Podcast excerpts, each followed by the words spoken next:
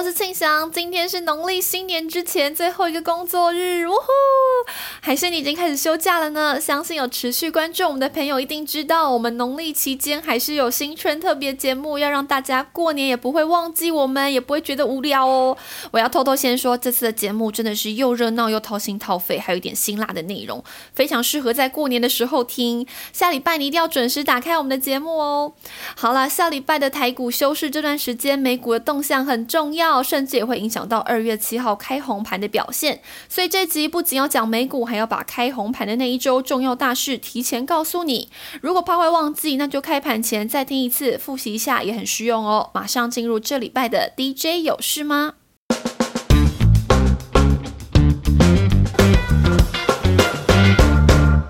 先看到美股的部分，根据群益期货高子旭分析师表示，短时间内美股大幅修正，主要几个原因是在过去几周各方官员、投行大佬出来放话，表示今年可能不止升息三次，可能比预期还要更快调高利率。而市场对于同时要启动缩减购债、升息、缩表，在今年可能通通一次来的情况之下，实在无法消化这样紧缩的时间表。目前的状况是联准会在压制通膨。或者要维持股市之间做选择，而这当中当然也会有些政治的考量在里面。而接下来要关注的时间点，就是近期鲍尔的谈话内容，包含对于三月份升息的描述，或者是升息几码的暗示，以及对缩表的具体作为，都将是关键的重点。若这些内容偏向鸽派，而短线加上行情已经跌升的状况之下，将有机会做一个技术面的反弹。而在反弹之后，也可以寻找一些均线纠结突破平台。的个股偏空操作。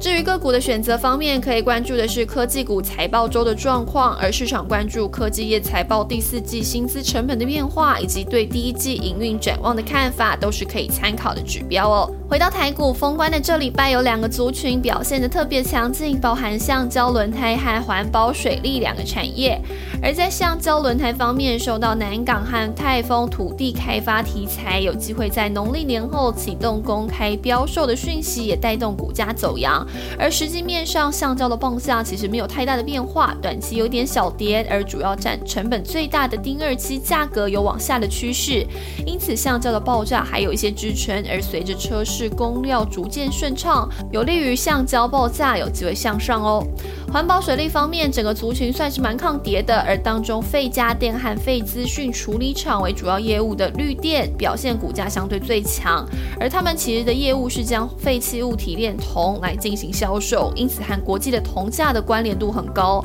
而目前在铜价维持高档的状况之下，今年上半年营运表现有机会维持去年下半年的水准。接下来就进入到二月七号开红牌那周的大事了，而这周大事还真不少哦。而且，但是在我开始跟你说话之前，我要先问一下，你拿到红包前最想买的三 C 产品是什么？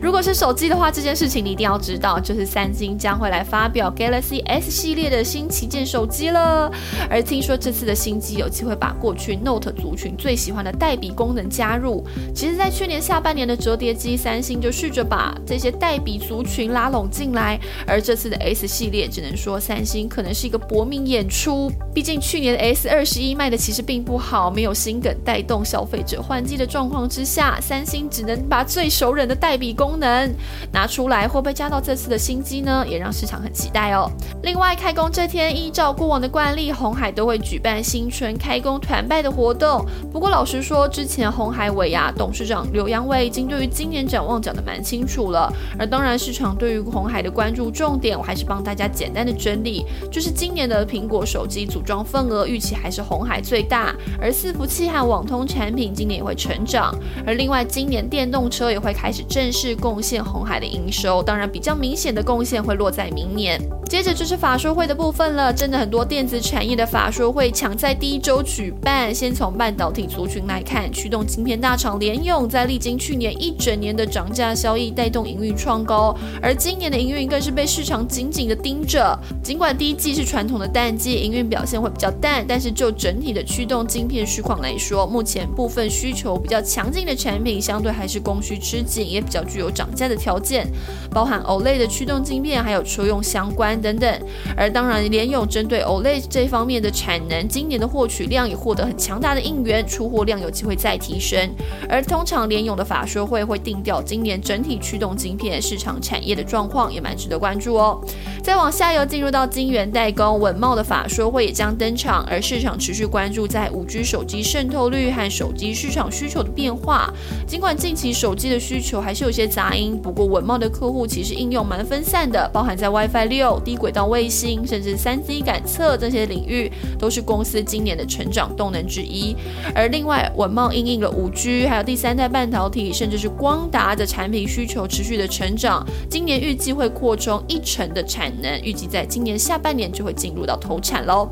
再往下游，半导体测试界面大厂金测法说会登场，而有追踪我们 MDJ 产业研究室的听众朋友一定不陌生这家公司。还记得当时 Semi 展的时候，我们记者专访到金测的总经理黄水可来帮大家介绍最新的混针技术。如果你听到这边还没有看那个影片，待会可以回头找一下。但要说的是，金测其实去年营运是呈现一个先蹲后跳的感觉，上半年受到贸易战影响，还有客户验证时间递延这些因素影响营运表。表现，但下半年机器之追，所以今年看起来啊，这个金策在既有客户的渗透率提高，还有新产品、新客户这些新动能，有机会营运重返成长的轨道哦。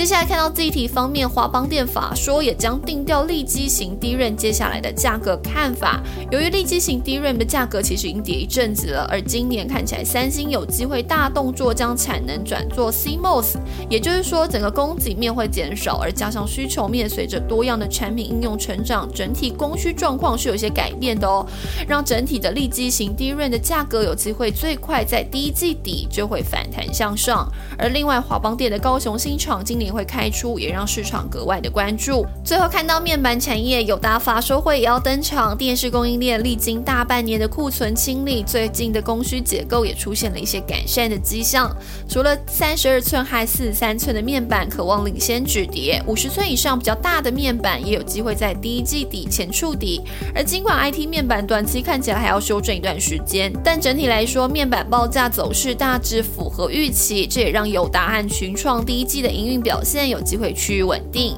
另外，和面板产业很相关的讯息，千富的子公司千富精密也将举办上柜前法说会。千富精密主要的业务是生产面板产业所需要的大型腔体和精密的零件，大客户是国际设备大厂应用材料，另外也接触到国防和半导体的领域。而社会在科技厂设备投资不断的攀升，也带动客户下单需求强劲。因此，千富精密不管是在面板或者是半导体接单都有明显的成长，也将挹注今年的营运表现。最后要提醒的是，MSCI 在二月十号将会进行季度调整，台股权重市场预期可能微降的几率比较大，而新成分股押宝台盛科、中美金、AESKY、元泰也将会影响后续台股的变化哦。以上就是这礼拜的 DJ 有事吗？让我们一起好好过年，好好养精蓄锐，准备迎接金虎年哦。哎，不要忘记下礼拜还是要打开 Podcast 收听我们的节目哦。好了，我们下周见，拜拜。